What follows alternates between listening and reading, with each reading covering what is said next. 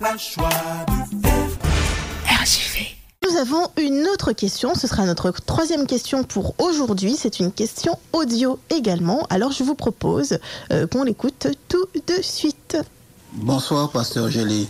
Une question d'une chrétienne d'une autre confession religieuse qui pose la question suivante. Pourquoi, selon la Bible, notamment dans Marc 16, versets 15 à 18, les dirigeants de l'Église ne pratiquent pas la mission de Jésus, ou du moins ne répondent pas à la mission totale de Jésus quant à la proclamation de l'Évangile, ce qui est très bien, mais notamment quant à euh, le fait d'imposer les mains aux malades et aussi de chasser les démons. Pourquoi ne le font-ils pas, notamment en public? Merci. Alors, euh, pasteur, est-ce que tu veux bien euh, répondre à cette question? La question porte sur Marc chapitre 16, versets 15, 15 à à 18. 18, alors on peut lire. Hein? Oui, on va commencer par lire. D'accord. Alors, verset 15. Marc euh, chapitre 16, verset 15. Puis il leur dit, Allez par tout le monde et prêchez la bonne nouvelle à toute la création. Celui qui croira et qui sera baptisé sera sauvé, mais celui qui ne croira pas sera condamné. Voici les miracles qui accompagneront ceux qui ont cru, ceux qui auront cru en mon nom. Ils chasseront les démons, ils parleront de nouvelles langues, ils saisiront les serpents. S'ils boivent quelques breuvages mortels, il ne leur fera point de mal. Ils imposeront les mains aux malades et les malades seront guéris. Dans ce passage, j'ai relevé trois points. Mhm. Premièrement, Jésus définit la mission au verset 15. Oui. Euh, la mission, c'est de prêcher la bonne nouvelle, de Mhm. témoigner de la bonne nouvelle, de parler de Jésus, de son amour, de l'offre de grâce et de salut qu'il fait, d'appeler, d'exhorter euh, son prochain à accepter les bénéfices et les exigences de cette grâce. C'est le point numéro un et c'est ça la mission. La mission, c'est cela, c'est prêcher l'évangile, annoncer Jésus, son ministère, sa grâce, son salut, son retour. C'est ça la mission. C'est le verset 15. Les autres versets ne sont pas forcément à considérer comme étant la mission, mais plutôt comme les conséquences et les moyens d'accomplir la mission. Euh, deuxièmement, ce qu'on peut voir, c'est dans le verset 16, où lorsqu'il est dit dans le verset 16, voici les miracles qui accompagneront ceux qui auront cru. En mon nom, ils chasseront des démons, ils parleront de nouvelles langues, etc. Alors, c'est le verset 17. C'est le euh, verset 17, d'accord Verset 17, très, très juste. Alors, ce verset, c'est plutôt les moyens, les moyens que Dieu donne pour faire la mission et les moyens que Dieu va donner à celui qui va accepter l'évangile pour qu'il puisse lui aussi à son tour devenir un missionnaire. Parce que celui qui devient chrétien, il ne devient pas chrétien point trait, il devient chrétien dans le but que lui aussi, il fasse des disciples pour le Christ. Donc c'est pour ça qu'il est dit, voici les miracles qui accompagneront ceux qui vont croire, ceux qui vont devenir croyants. Donc lorsque nous sommes au verset 17 et qu'il est question de chasser des démons, euh, euh, de parler, de nouvelles langue. langues, etc., ce n'est pas la mission, ce sont les moyens donnés pour la mission. D'accord? Puisque lorsqu'on prend un texte parallèle Oui, ça accompagne. Voilà. Lorsqu'on prend un texte parallèle dans Matthieu 28, Matthieu 28, 19 et 20, où là encore, euh, il est repris la question de la mission qui est donnée aux apôtres. On voit que c'est le même schéma. Alors, je lis, du coup. Allez, faites de toutes les nations des disciples, les baptisant au nom du Père, du Fils et du Saint-Esprit, et enseignez-leur à observer tout ce que je vous ai prescrit. Et voici, je suis avec vous tous les jours jusqu'à la fin du monde. Voilà. Donc on voit que c'est le même schéma. Premièrement, il y a une mission qui est définie, aller prêcher l'évangile. Il, il est aussi question des moyens de la mission. Voici, je suis avec vous tous, les, jours. oui. Donc je suis avec vous. S'il se présente un danger, s'il se présente une difficulté, s'il se présente un obstacle, si l'ennemi se manifeste, je suis avec vous et je vous donnerai les moyens de pouvoir accomplir la mission en dépit des difficultés qui vont se présenter. Et le troisième point, c'est que non seulement il y a la mission, premier point, deuxièmement, il y a, les moyens. les moyens. Le troisième point, ce sont les conséquences. Lorsque la parole sera prêchée, eh bien, il va, il va y avoir des gens qui vont entendre, et de ceux qui vont entendre, il y a de ceux qui vont accepter, et il y a de ceux qui vont refuser. Et ceux qui acceptent ou ceux qui refusent, leur réponse, c'est leur liberté. Ils ont la liberté de répondre par l'acceptation ou par le refus. Seulement, ils vont ils ont la liberté de répondre comme ils le souhaitent ou comme ils le peuvent, puisque nous n'avons pas à juger, mais ils devront accepter les conséquences de la réponse qu'ils vont donner. Ceux qui acceptent, ils croient, ils démontrent qu'ils croient en se faisant baptiser, ils sont sauvés. Ceux qui refusent, eh bien, ils ne seront pas baptisés puisqu'ils ne croient pas. Ils vont pas aller se faire baptiser. Ils vont pas aller faire une mascarade de baptême puisqu'ils ne croient pas. Et la conséquence, c'est qu'ils seront condamnés. Donc, je crois que c'est bien important d'analyser le passage pour ne pas se tromper sur ce qu'est notre mission en tant que chrétien. Il dit, je vous envoie en mission, mais je sais que c'est pas une chose facile. Donc, je vous donnerai des moyens. Alors, dans Matthieu, il dit, je serai avec vous. Et dans Marc, il est dit, eh bien, vous pourrez chasser des démons, parler de nouvelles langues, etc. Mais c'est pas ça la mission. Ça, c'est les moyens de la mission. Donc ça, La vraie mission, c'est d'aller et de prêcher l'évangile. Alors, nous pouvons renforcer cela avec deux autres passages du livre de Marc. D'accord Le premier, on pourra prendre Marc chapitre 3, verset 13 jusqu'à 15. Il monta ensuite sur la montagne, il appela ceux qu'il voulut, et ils vinrent auprès de lui. Il en établit douze pour les avoir avec lui et pour les envoyer prêcher avec le pouvoir de chasser les démons. Là, ça devient encore plus clair.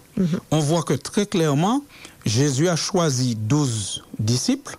Premièrement, pour les avoir avec lui, c'est-à-dire il va les former. Deuxièmement, Pour les envoyer prêcher, pour les envoyer pécher, c'est ça le but, c'est ça la mission. Et on dit avec le pouvoir de chasser les démons. Chasser les démons, parler de nouvelles langues ou boire des breuvages mortels qui ne vous font rien, c'est pas la mission. Ce sont les moyens pour accomplir la, La mission. mission. On peut le voir encore dans Marc chapitre 6, dans l'évangile de Marc au chapitre 6. Oui, quel verset?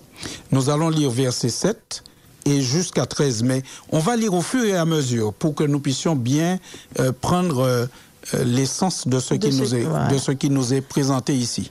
Alors il appela les douze et il commença à les envoyer deux à deux en leur donnant pouvoir sur les esprits impurs. Alors, première chose, on voit ici que Jésus les envoie en mission. Il les envoie deux à deux. Donc, le fait que la Bible dit qu'il les envoie deux à deux, il ne s'agit pas ici d'aller provoquer de grands rassemblements. Parce que dans la question, il était parlé de faire ces choses-là en public. Alors que là, la Bible dit que Jésus les envoie deux, Deux à deux. deux. C'est une mission d'intimité. Ils vont aller de maison en maison.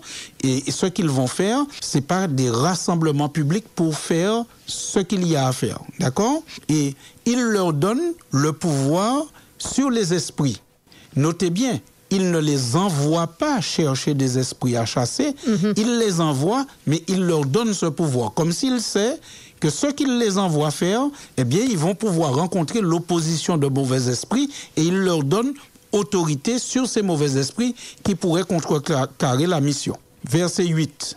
Il leur prescrivit de ne rien prendre pour le voyage si ce n'est un bâton, de n'avoir ni pain, ni sac, ni monnaie dans la ceinture, de chausser des sandales et de ne pas revêtir de tunique. Alors, verset 8, verset 9 et verset 10, on va pas les lire tous les trois versets, mais ce sont des versets qui montrent que Jésus leur dit, ne vous inquiétez pas pour vos besoins matériels. Je vous envoie en mission, Je pas prendrai la- soin de je vous. prendrai soin de vous. Là encore, moyen de la mission. D'accord? Au verset 6, on retrouve l'autre élément que nous avions déjà identifié, qui est la responsabilité de l'auditeur, celui qui entend le message. Verset 11. Ah, au verset 11. Et s'il y a quelque part des gens qui ne vous reçoivent ni ne vous écoutent, retirez-vous de là et secouez la poussière de vos pieds afin que cela leur serve de témoignage. Donc, on retrouve ce qu'on avait vu précédemment, c'est-à-dire que la réponse et les conséquences de la réponse donnée appartiennent aux auditeurs. La mission n'est pas d'aller forcer les gens à accepter l'évangile. La mission, c'est d'aller annoncer l'évangile, sachant que Dieu prendra soin de nous, sachant qu'il nous donnera les moyens de D'accomplir la mission, que ce soit de parler de nouvelles langues ou que ce soit de faire autre chose. Et là, on va arriver au point où, on, ayant présenté cet évangile avec le plus de conviction possible et le plus d'honnêteté possible, la réponse de l'auditeur je n'ai pas à forcer les personnes à accepter l'évangile. La mission qui consisterait à avoir devant un homme qui porte la Bible et derrière un homme qui porte la baïonnette et qui disait aux gens, soit vous confessez le Christ, soit vous acceptez la baïonnette, ce n'est pas biblique, ce n'est pas l'esprit du Christ qui conduit une telle démarche. Et puis aussi se servir euh, des outils pour convaincre non plus n'est pas la démarche, puisque là, en fait, euh, le verset 11 est clair. hein. S'il y a quelque part des gens qui ne vous reçoivent pas ni ne vous écoutent, on ne dit pas euh, qui vous regardent, qui vous écoutent, euh, retirez-vous de là et secouez la poussière de vos pieds. Ça veut dire qu'on apporte un message, et donc ce message, on le véhicule. S'il n'est pas compris, euh, en dehors de, de tout ce qui est des moyens que Dieu a donnés, si le message en lui-même n'est pas compris, donc on se retire. Il n'est pas question d'user de subterfuge, Voilà. de, de manipuler l'esprit des personnes qui écoutent pour qu'ils acceptent le message. Et regardez, après leur avoir donné ces instructions, que vont-ils faire? C'est le verset 12 qui nous dit ce qu'ils font. Ils partirent et ils prêchèrent la repentance. Voilà, ils accomplissent la mission. Ils partent et ils prêchent la repentance. Et le verset 13 nous dit que en prêchant la repentance, ils vont faire d'autres choses parce que ce sont des situations qui vont se présenter. Qu'est-ce qu'ils vont faire au verset 13 Ils chassaient beaucoup de démons et ils oignaient d'huile beaucoup de malades et les guérissaient. Donc voilà. Donc la mission, c'est prêcher l'évangile. La mission, c'est parler de Jésus, révéler Jésus. Si en, accomplissant la mission, il y a un obstacle qui se présente, alors on sait que le Seigneur peut donner le moyen d'accomplir cette mission, d'accomplir la mission, le moyen de, de pouvoir surmonter l'ennemi qui pourrait se manifester. Et rappelons-nous ce que nous avons établi dès le début, cette séquence biblique, c'est une séquence d'évangélisation deux à deux. C'est pas une séquence d'évangélisation publique. Public. En tout cas, ce dont nous parlons ici, il s'agit d'une démarche deux à deux.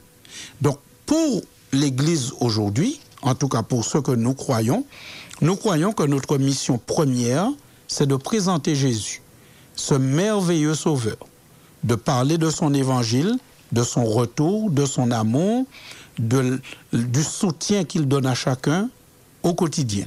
Maintenant, si en accomplissant cette mission, quelqu'un euh, serait aux prises à un démon, alors le serviteur de Dieu n'a pas à faire marche arrière, il n'a pas à fuir, il n'a pas à se cacher. Il prie sincèrement et simplement au nom de Jésus pour la délivrance de cette personne. Mais le serviteur de Dieu, comme nous le lisons depuis un moment, n'est pas dans une démarche où il cherche à faire cette performance affronter, oui. comme s'il aurait quelque chose à prouver. D'accord. benim.